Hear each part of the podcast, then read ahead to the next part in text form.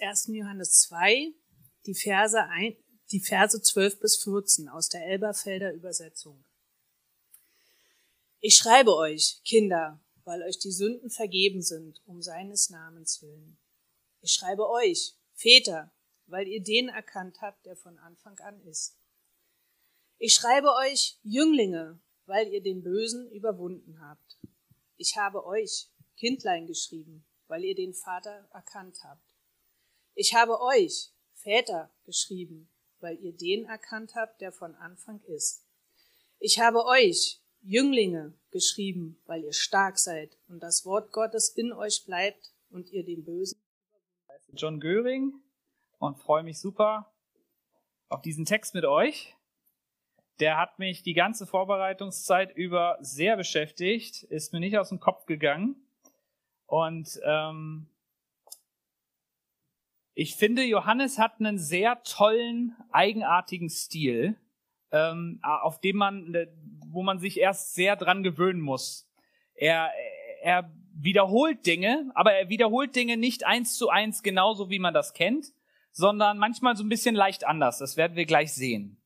Und ähm, als ich mich darauf vorbereitet habe und das gelesen habe immer und immer wieder, ist mir einfach aufgefallen, wow, das nimmt mich wie so, wie so eine Spirale, nimmt mich das mit in verschiedene Dinge, die mir eigentlich sehr bekannt vorkommen. Und doch hat Johannes da sehr viel zu sagen. Und deswegen möchte ich gerne zu Anfang selber auch nochmal, einfach auch für mich selbst, einfach nochmal beten und dann steigen wir ein. Vater, wir geben dir ganz nochmal, ganz frisch unsere Herzen und sagen dir, du musst unser Herz jetzt weich machen. Du musst mir helfen, das weiterzugeben, was du in diesem Text sagen möchtest. Und du musst mir helfen, aus dem Weg zu gehen, dass ich nicht irgendwie ablenke von dem, was du zu sagen hast. Und darum bitten wir dich. Amen. Ein ganz klein bisschen erstmal zu Anfang zur, zur Form des Gedichts. Also er baut das Ganze nicht symmetrisch so eins, zwei, drei, vier, fünf, sechs auf, sondern das Ganze ist so ein bisschen asymmetrisch. Also ich fange erstmal an. Interessant ist doch, dass er nicht sagt, Kinder, Jüngere, Väter. Ne? Würde, würde ich machen. Also wenn ich so eine Liste hätte, dann würde ich ganz chronologisch ganz normal vorgehen, sondern er, er sagt Kinder, Väter, Jüngere. Kinder, wieder wisst ihr was anderes, wieder Väter zurück, wieder Jüngere. Das heißt, das Ganze ist so ein bisschen wie so ein Fluss. Und er wiederholt sich zweimal, aber die Wiederholung ist nicht eins zu eins dasselbe. Es gibt ein paar Unterschiede. Also das eine ist zum Beispiel, er nutzt für Kinder in dem zweiten, in der zweiten Wiederholung ein anderes Wort im Griechischen. Das ist in nicht allen Übersetzungen drinne, unter anderem, weil man davon ausgeht, dass Johannes das rein der Form halber macht, weil die Worte sind fast Synonyme und er will einfach ein bisschen variieren. Ähm, außerdem sagt er in, in, in dem letzten drei, sagt er, na, wo ist es? Da, ich habe euch geschrieben. Und in den ersten drei sagt er, ich schreibe euch.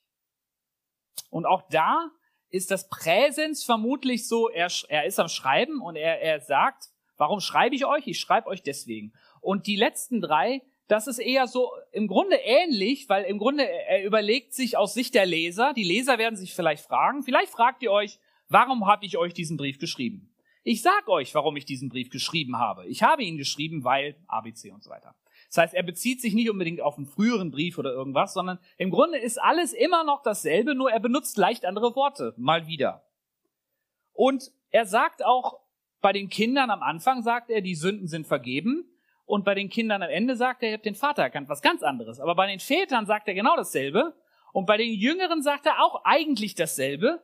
Nur wir haben noch so einen tollen Einschub am Ende, wo er uns sagt, äh, Dinge über diese Jünglinge, über die jüngeren Leute, aber er endet dann wieder genau da, wo er bei den Jüngeren angefangen hatte, uns das zu sagen, dass sie den Bösen überwunden haben. Das heißt, ja, war, eine ganze Zeit war ich am überlegen, wie soll ich das auspacken und wie soll ich das erklären und alles ein bisschen schwierig. Aber mir fiel einfach auf, ich denke, Johannes, und das habe ich bei, bei meiner ersten Predigt Johannes, äh, 1. Johannes erwähnt, denke, Johannes geht es dabei, dass er, es geht ihm darum, er möchte uns mitnehmen und es geht viel mehr darum, welchen Eindruck uns das geben kann. Es ist so ein bisschen eher wie, wie ich schon damals sagte, eher wie Jazzmusik, als jetzt wie so ein Marsch. Ne? Eins, zwei, drei, vier, ganz einfach und ganz klipp und klar. sondern er, ähm, er improvisiert ein bisschen mit den Worten auch und er variiert mit den Worten. Und er, er ist dabei, uns einfach zu helfen, zu verstehen, das Leben als Familie Gottes ist eben nicht so eins, zwei, drei, ganz einfach, linear. Sondern das ist manchmal durcheinander und wild, aber es ist genial. Und ich möchte die Stelle jetzt nochmal vorlesen gerne und dass wir diese Form nochmal im Kopf haben und lasst euch einfach mitnehmen von Johannes. Und in diesem, es ist im Grunde ist ein Gedicht. Ich schreibe euch Kinder, weil euch die Sünden vergeben sind um seines Namens willen. Ich schreibe euch Väter, weil ihr den erkannt habt, der von Anfang ist. Ich schreibe euch Jünglinge, weil ihr den Bösen überwunden habt. Ich habe euch Kindlein geschrieben, weil ihr den Vater erkannt habt. Ich habe euch Väter geschrieben, weil ihr den erkannt habt, der von Anfang ist. Ich habe euch Jünglinge geschrieben, weil ihr stark seid und das Wort Gottes in euch bleibt und ihr den Bösen überwunden habt. Merkt ihr, wie dieses asymmetrische dem Gedicht so ein Eigenleben gibt? Es gibt immer wieder so leichte Wiederholungen und leichte Schwankungen und hin und her und, und so weiter. Jetzt möchte ich gern, dass wir über den Inhalt nachdenken. Jetzt, wo wir die Form quasi im Kopf haben, wir wissen, okay, Johannes möchte uns hier ein bisschen was sagen, ähm, auf eine Art und Weise, die uns ein bisschen mitnehmen will. Jetzt können wir drüber nachdenken, erstmal, und es ist immer eine gute Frage, sich das zu stellen, zu Bibelstellen, wenn man liest, warum hier? Was ist der Kontext? Warum schreibt er das jetzt hier? Das ist ja keine isolierte Stelle, sondern wir haben einen ganzen Brief und wir, wir, wir haben uns gerade jetzt einen Absatz aus einem Brief genommen. Ja, wenn ihr eine E-Mail mal nehmt, eine ganz wichtige E-Mail, persönliche E-Mail, die ihr jemandem geschrieben habt, und ihr nehmt da ein paar Sätze raus, mitten aus eurer E-Mail, weiß nicht, ob das so eine gute Idee ist. Manchmal wird man da ganz was anderes verstehen, als man eigentlich mit diesen zwei Sätzen meinte. Na, was kam denn vor und nach diesem Gedicht? Warnungen. Wir hatten letzte, letzte Woche von Christoph gehört, das sind zwei Tests, die er gibt, ob man zu Gott gehört oder nicht. Und er sagt, wenn, wenn das nicht auf euch zutrifft, dann wandelt ihr in Finsternis. Und wir werden nach diesem Gedicht, das wird dann, denke ich, nächste Woche sein, werden wir hören, da geht es um die Liebe zu weltlichen Dingen. Und Johannes wird auch hier eine sehr krasse Warnung aussprechen. Er wird sagen, wer die Welt liebt, der hat die Liebe des Vaters gar nicht in sich. Harte Sachen. Und Johannes schreibt unter anderem diesen Brief, weil er Dinge erkennt in diesen Gemeinden, wo er warnen möchte. Und ich glaube, dieses Gedicht ist wie so ein, ein Aufatmen. Er möchte, dass er nicht einfach nur die ganze Zeit schreibt, Vorsicht, Vorsicht, Vorsicht, sondern er möchte uns ermutigen, er möchte uns helfen, mal ein bisschen während der ganzen Warnungen, die, die er sagen will, mal Luft zu holen und er möchte uns ermutigen. Christoph hat das ja beschrieben wie so ein Corona-Test. Das fand ich ganz toll. Das Bild habe ich mir gemerkt. Ne? Diese Tests, ob man zu Gott gehört.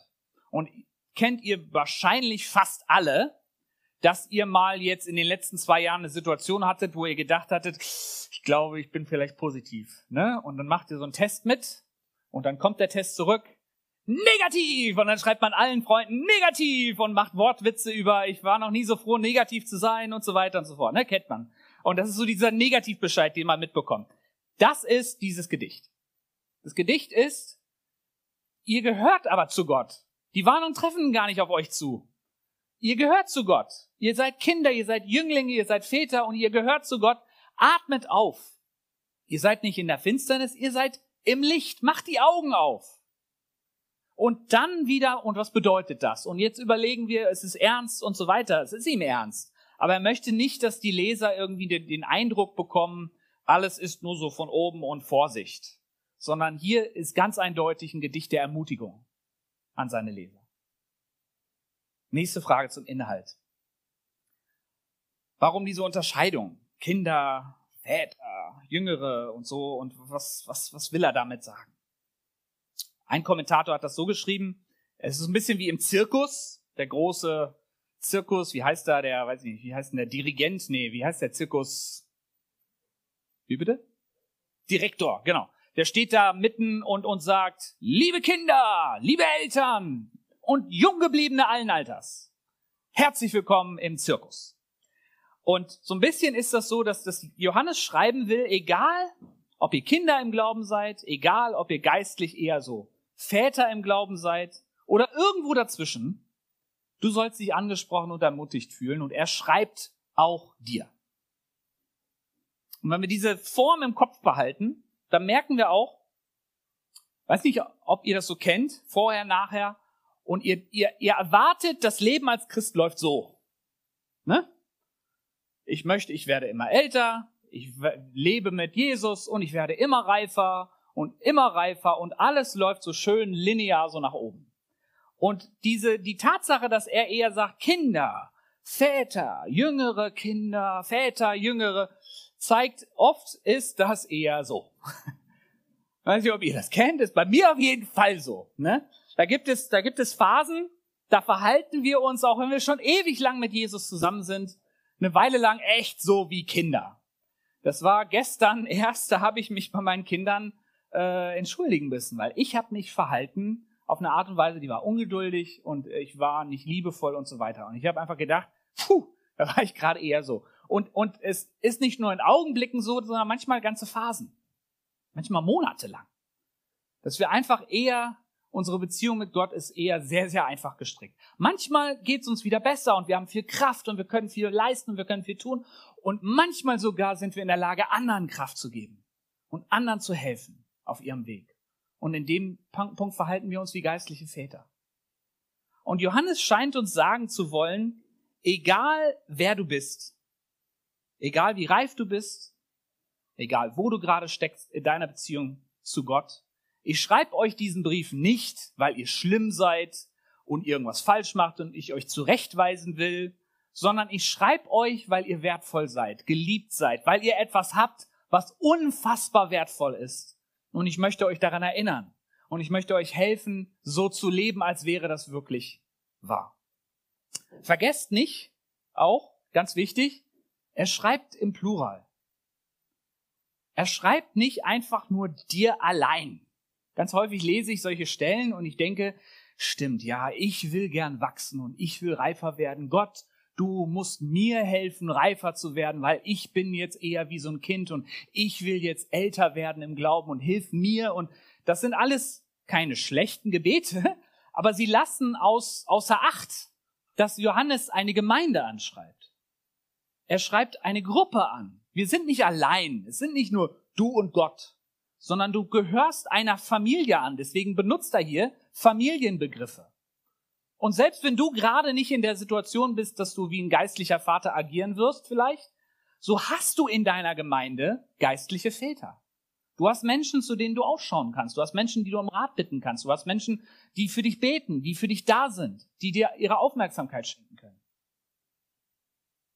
Und du kannst von ihrem Vorbild dann auch dadurch lernen. Das heißt, er schreibt der ganzen Gemeinde. Und auf die Gemeinde trifft all dieses Wunderbare zu. Vielleicht nicht in, im gleichen Maße bei jedem Einzelnen, aber ihr als Gemeinde, ihr könnt wissen, eure Sünden sind vergeben. Ihr könnt wissen, ihr habt den erkannt, der von Anfang an ist und so weiter und so fort. Und jetzt kommen wir zum Kern.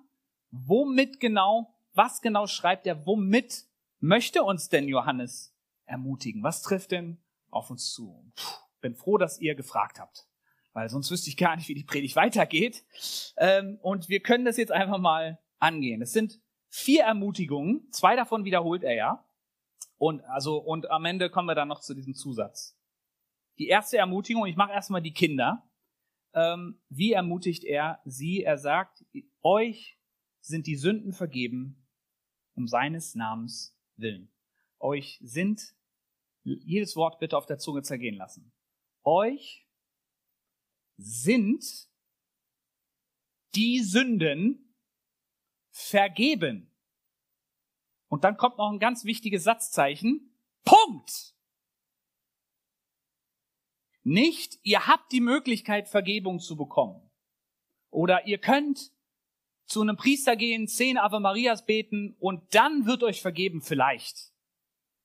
Und nicht, ihr habt aufgehört zu sündigen, ihr werdet nie wieder sündigen sondern euch sind die Sünden vergeben. Wenn du zu Jesus gehörst, hat Gott deine, unsere, eure Sünden tatsächlich vergeben. Warum? Sagt uns Johannes. Um seines Namens willen. Wegen Jesus. Er gibt uns einen guten Grund, warum wir sicher sein können, dass unsere Sünden vergeben sind. Sie sind uns vergeben um seines Namens willen. Was bedeutet das? Johannes hat in Kapitel 1 schon etwas geschrieben, nämlich Gott ist dann treu und gerecht, gerecht, euch die Sünden zu vergeben. Hast du schon mal drüber nachgedacht, dass deine Vergebung gerecht ist, nicht ungerecht? Dass, dass, wenn Gott dir nicht vergeben würde, Gott ungerecht wäre. Ich denke, oft denken wir darüber nach, Gott vergibt mir, weil er gnädig ist. Das ist ja auch richtig. Aber Johannes sagt, Gott vergibt dir auch, weil Gott gerecht ist. Warum? Jesus hat die Strafe für deine Sünde schon bezahlt. Jesus hat sie schon bezahlt. Wenn Gott nochmal eine Strafe rausholen würde für deine Sünden, dann wäre das eine Beleidigung an seinen Sohn, der die Strafe schon bezahlt hat. Nochmal eine Bestrafung für dieselbe Sünde wäre ungerecht. Deswegen sagt Johannes, um seines Namens willen und weil Gott gerecht ist, hat Gott euch vergeben. Ich habe folgende Geschichte gehört, die hat sich sehr eingeprägt bei mir, finde sie ganz toll. Das ist die kanadische Prärie. Und ein Vater reiste vor langer Zeit mit seiner Tochter durch diese kanadische Prärie. Das sind 2000 Kilometer solche Felder. Ein, ein Tal und Felder, soweit das Auge reicht. Und sie, sie reisten, hatten irgendwie eine lange Reihe vor sich. Und eines Nachts weckte der Vater die Tochter auf und die Tochter wurde wach. Und es war sehr windig und es roch, irgendwas roch komisch. Und der Vater sagte, aufwachen, wir müssen uns beeilen. Die Tochter schaute auf und merkte in der Ferne ein riesiger Feldbrand. Einige Kilometer von ihnen entfernt, wie auch immer, aber kam auf jeden Fall auf sie zu. Wahrscheinlich in einigen Stunden oder vielleicht zum Nachmittag hin würde es, würde das Feuer sie erreichen. Also drehte sie sich um und dachte, okay, wir müssen wegrennen. Doch da sah es genauso aus. Und egal, wo sie hinguckte, so sah es aus. Und das Feuer kam näher. Und jetzt wusste sie, was das für ein Geruch war. Das war Rauch. Und sie ging natürlich davon aus, okay, irgendwie müssen wir, was müssen wir jetzt machen? Was machen wir, Papa? Ne? Also, sie dachte jetzt, da ist alles vorbei. Und er sagte, hol das Feuerzeug, wir machen Feuer. Und die Tochter war verdutzt, wir machen Feuer? Warum machen wir Feuer? Ich erkläre es dir gleich. Und der, der Vater fing an, in der Nähe ein eigenes Feuer anzuzünden. Und dieses Feuer fing an, sich auszubreiten. Und viel Zeit hatten sie nicht, aber das breitete sich kreisförmig immer weiter aus. Und der Vater konnte dann mit, mit Wasser ein wenig löschen und so, dass sie sich dann da reinstellen konnten. Und der Vater erklärte, wir stellen uns dahin, wo das Feuer schon war. Weil das Feuer brennt nicht zweimal. Schlau, oder? Ich die Geschichte toll, weil du und ich stehen auf Boden, der schon verbrannt worden ist von Gottes Zorn. Jesus hat die heilige, gerechte Strafe Gottes schon getragen für dich und für mich. Diese feurige Strafe, das Getrenntsein von Gott, das hat Jesus schon für dich getragen. Das heißt, deswegen kann uns Johannes sagen, deine Vergebung, die kommt um seines Namens willen. ist nicht, weil du ach so toll bist oder weil du dich richtig anstrengst, hat Gott dir vergeben, sondern weil Jesus deine Strafe bezahlt hat für dich. Deswegen kannst du dir sicher sein und sollst das bloß nicht vergessen. Die zweite Ermutigung ist auch an die Kinder, das ist in dieser zweiten Hälfte, weil ihr den Vater erkannt habt. Diese zwei Dinge, Gott hat mir wegen Jesus meine Sünden vergeben und Gott ist jetzt mein Vater und er liebt mich. Diese zwei Dinge, selbst wenn das die einzigen zwei Dinge sind, wo du dir sicher bist, dass sie stimmen, und alles andere in deinem Leben fällt in sich zusammen. Gesundheit, Familie, Arbeit, was auch immer. Es fällt alles weg. Und die einzigen zwei Dinge, die du noch weißt, ist, Gott hat mir vergeben und Gott ist mein Vater dann landest du weich. Dann hast du zwei Dinge, die deiner Seele Halt geben. Das ist der Anfang unserer Beziehung mit Gott, aber dieser Anfang ist ein glorreicher Anfang. Denn auch wenn du nur noch rufen kannst, Papa, Vater, hast du eine Verbindung zu Gott, die der beste, frommste, tollste Mensch der Erde nicht hat ohne Jesus. Und Johannes sagt, ich schreibe euch diesen Brief, liebe Gemeinde, nicht weil ihr tolle Menschen seid, nicht weil ihr euch anstrengt, sondern weil ihr den Vater erkannt habt. Ich habe keine Ahnung, wie das bei dir ist. ist bei jedem von uns in diesem Raum unterschiedlich, was dir in den Kopf schießt, wenn du das Wort Vater hörst. Viele von uns haben echt schwierige Beziehungen mit ihrem irdischen Vater gehabt oder vielleicht sogar nie eine wirkliche Beziehung mit ihrem irdischen Vater. Und Johannes möchte dir hier Mut machen, egal was du für eine Beziehung mit deinem irdischen Vater hast, du hast den Vater erkannt. Den einzig wirklich notwendig wichtigen Vater. Das ist der Vater, den jeder noch so gute irdische Vater nur unvollkommen reflektiert. Väter sind eigentlich so gedacht von Gott wie Spiegel, die uns geschenkt werden, die ihn reflektieren sollen. Eigentlich sind Väter dazu gedacht, ihren Kindern eine Reflexion zu geben von Gott dem Vater. Aber jeder irdische Vater, das weiß ich nur allzu gut als Vater, ist aufgrund der eigenen Sünde verzerrter Spiegel. Oder vielleicht sogar ein kaputter Spiegel. Und so kriegen wir eine Reflexion Gottes, die gar nicht der Wahrheit entspricht. Kennt ihr diese verzerrten Spiegel, ne? Mit den kleinen Kopf und den langen, ja, und so weiter. So sind das, so, so sind Väter. Wir bekommen ein, ein Bild von Gott, was gar nicht der Realität entspricht. Und Johannes sagt, wenn, wenn du zu Jesus kommst, wenn wir zu Jesus kommen, dann dürfen wir uns wegdrehen von diesem kaputten Spiegel in, in Bezug auf unsere Gottesbeziehung und wir können direkt mit Gott kommunizieren. Wir können direkt den liebevollen, guten Vater kennenlernen, der, der Vater sein definiert. Dein irdischer Vater definiert nicht Vater sein. Gott definiert Vater sein. Und unser Selbstwertgefühl und sind wir wertvoll und sind wir geliebt und schenkt Gott uns Aufmerksamkeit. Das sind Dinge, die wir in ihm direkt suchen können und wir können da durchaus, ich denke, das ist auch gesund, einen Kontrast auch im Kopf bringen zwischen mein Vater war so, aber Gott ist so. Das ist wichtig, dass wir in der Lage dazu sind. Dass wir einfach erkennen, wo hatten unsere Väter vielleicht Schwächen und wo ist Gott so viel besser und wo, wo spricht Gott uns an. Das ist, das ist das, was mir immer wieder wichtig geworden ist bei meinen eigenen Kindern, dass ich immer wieder versuche, zumindest meinen Kindern zu sagen, schaut auf Gott. Ich, ich, ich versuche einfach so gut ich kann zu reflektieren, aber ich muss immer wieder eure Vergebung suchen, weil ich bin ein verzerrter Spiegel. Okay, die dritte Ermutigung. Das ist jetzt an die geistlichen Väter gerichtet und die wiederholt er Wort für Wort, eins zu eins. Das ist auch der Kern so ein bisschen von beiden Dreierpäckchen ähm, ich schreibe euch Vätern, weil ihr den erkannt, erkannt habt, der von Anfang ist. Es ist interessant, wie das durchaus ähnlich klingt zu das, was er den Kindern gesagt hat. Doch hier geht es jetzt zusätzlich zur Beziehung zum Vater, geht es um die Beziehung zu denen, der vom Anfang ist. Und da sind sich eigentlich alle relativ einig, das ist Jesus. Er meint damit Jesus. Jesus ist unser Zugang zu diesem Vater. Aber nicht nur das, Jesus ist jemand, den wir tatsächlich kennen dürfen. Und Johannes möchte uns hier ermutigen, wenn du zu Jesus gehörst, dann kennst du ihn. Ich möchte, dass du dir mal ganz kurz vorstellst im Kopf, Jesus erscheint. Jesus kommt wieder und ist, sagen wir mal, hier im Raum und wir sehen ihn. Weder du noch ich noch Jesus werden in diesem Augenblick so tun, als kennen wir uns nicht.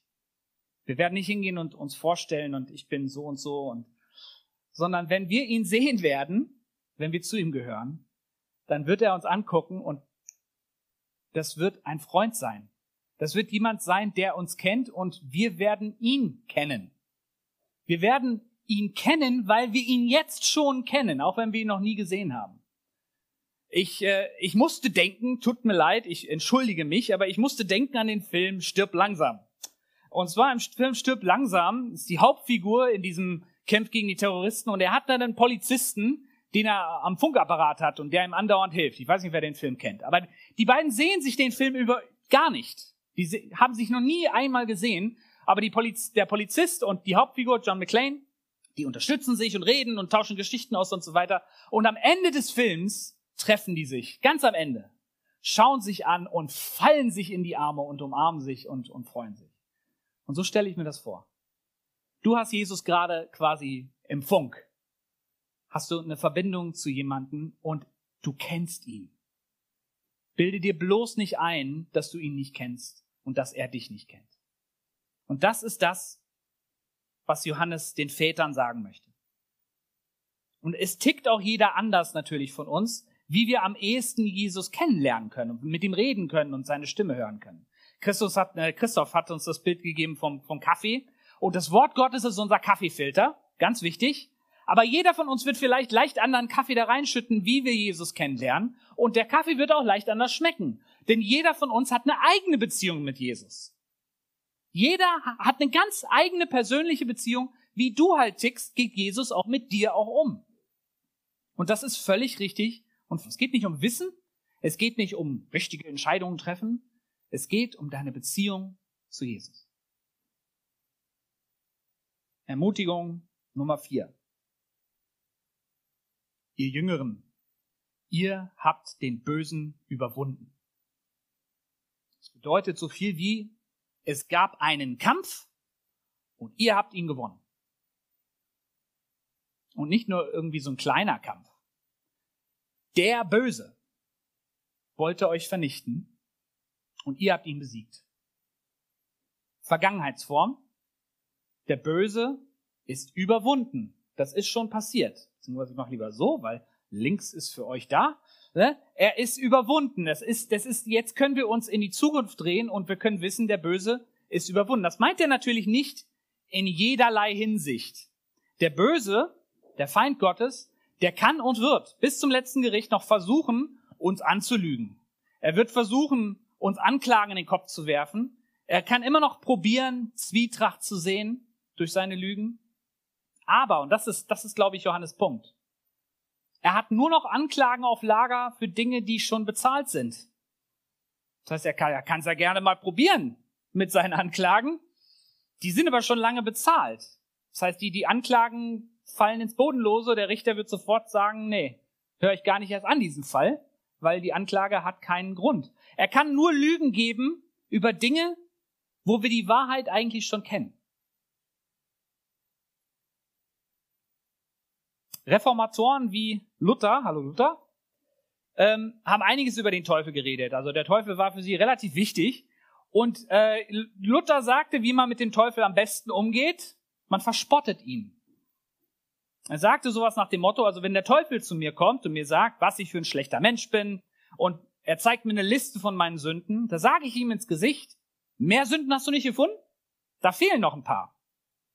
Die trägt er danach und dann sage ich ihm, gut, jetzt kannst du mit roter Tinte einen Strich über die ganze Liste ziehen und sagen, bezahlt. Durch Jesus Christus. Oder bist du etwa der Meister von Jesus, Teufel? Ja? Pi mal Daumen, das war jetzt zusammengefasst, was er sagt. Ich denke, diese Einstellung zum Teufel dürfen wir haben. Wir dürfen verstehen, dass der Böse überwunden ist. Wir brauchen keine Angst haben vom Feind. Wir brauchen keine Angst haben vor Lügen, vor Anklagen, denn der Teufel ist überwunden und deswegen schreibt uns Johannes. Paulus sagt uns in, in Epheser 6, unser Glaube ist wie ein Schild, mit dem alle feurigen Pfeile des Bösen abgewehrt werden können. Alle. Es gibt nicht einen einzigen feurigen Pfeil, den der Teufel dir entgegenschießen kann, wo wenn du einfach deinen Schild des Glaubens hinhältst, der nicht einfach direkt abprallen wird. Denn das, was dich schützt, ist das, worauf du vertraust. Und den Bösen zu überwinden, das ist sowohl im Vergangenen endgültig passiert, am Kreuz, seine Anklagen haben ihre Macht verloren, aber auch tagtäglich ist es etwas, was du jetzt ausleben kannst im Glauben, im Vertrauen auf Jesus. Und, und eines Tages, da wird es so sein, in jederlei Hinsicht, wird am letzten Gericht der Böse ein für alle Mal besiegt werden und Johannes selbst schreibt in Offenbarung, von Ewigkeit zu Ewigkeit wird er nie wieder jemand anklagen können, der Böse. Wir kommen so langsam zum Schluss. Und wie gesagt, das ist ein ganz witziges Ende, weil er eigentlich sich wiederholt mit den Jünglingen, aber er möchte quasi nochmal das alle auf den Punkt bringen und bringt nochmal eine Wiederholung und fügt verstärkend hinzu, ihr seid stark. Vielleicht wisst ihr es noch nicht nach dem Motto, aber ihr seid stark. Warum?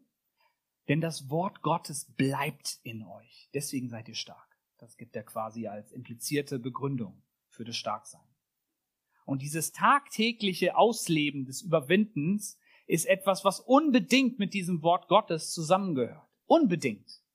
Paulus verglich ja den, den Glauben mit dem Schild und was war das Schwert? Es war das Wort Gottes. Die beiden gehören zusammen. Klare Versprechen Gottes zu haben, so wie dieses Gedicht über uns, wer wir sind, aber auch andere Dinge. Versprechen zu haben, an die wir uns klammern können, die wir am besten echt auswendig lernen. Die können uns so helfen, tagtäglich den Bösen zu überwinden, wenn er uns mal wieder eine Lüge an den Kopf werfen will und wo wir eigentlich die Wahrheit schon kennen. Dann können wir das verstoßen und wir können uns immer wieder unseren Kompass neu ausrichten auf Jesus, unseren Norden, und wir können eine klare Richtung einschlagen. Was sollen wir jetzt dazu sagen? Das sind alles Sachen, die uns ermutigen können, die uns helfen können, das sind alles Sachen, egal in welcher Phase du in deinem Glauben steckst, ob du gerade heute erst zum Glauben gekommen bist oder schon seit Jahren dabei bist, sind alles Dinge, die gut tun, daran erinnert zu werden, dass sie über dich stimmen. Und wo Johannes dir helfen möchte, den Rest seines Briefes im Licht dieses Gedichts zu sehen. Das heißt, eigentlich würde ich jeden ermutigen, wenn ihr Zeit habt, nehmt euch nochmal den ganzen Brief Johannes und weil er schreibt hier extra in Kern des Briefes, warum hat er diesen Brief geschrieben? Warum? weil ihr zum Volk Gottes gehört und er euch ermutigen will. Und er euch helfen will, so zu leben, als ob das wirklich alles stimmt. Dafür hat er diesen ganzen Brief geschrieben. Ich möchte zum Ende mit uns beten. Vater, ich danke dir so sehr für Johannes, für seine Art, das Leben auf ganz einfache Art und Weise auszudrücken, aber das Ganze trotzdem auf eine Art und Weise zu machen, die einen echt ins Nachdenken bringt und wo man, wo man lange äh, damit kämpfen kann, was, was er damit eigentlich alles aussagt. Und ich danke dir für die Ermutigung, die du mir geschenkt hast in der Vorbereitung, für die Ermutigung, die du uns schenken möchtest, wer wir sind. Wir sind deine Kinder. Wir haben den Bösen überwunden. Uns sind die Sünden alle vergeben, denn Jesus, du hast dafür bezahlt. Ich möchte dir danken dafür und ich bitte dich, dass jeder von uns einfach auch jetzt aufatmen kann und aufschauen kann und die Augen aufmachen kann und verstehen kann, wir sind in deinem Licht hier versammelt und wir gehen in deinem Licht in unsere Woche und mit dir zusammen, Jesus, den wir kennen dürfen, sind wir unterwegs. Und eines Tages, Jesus, wenn du kommst, da werden wir uns anschauen und wir werden uns kennen. Und das ist aufgrund dessen, was du getan hast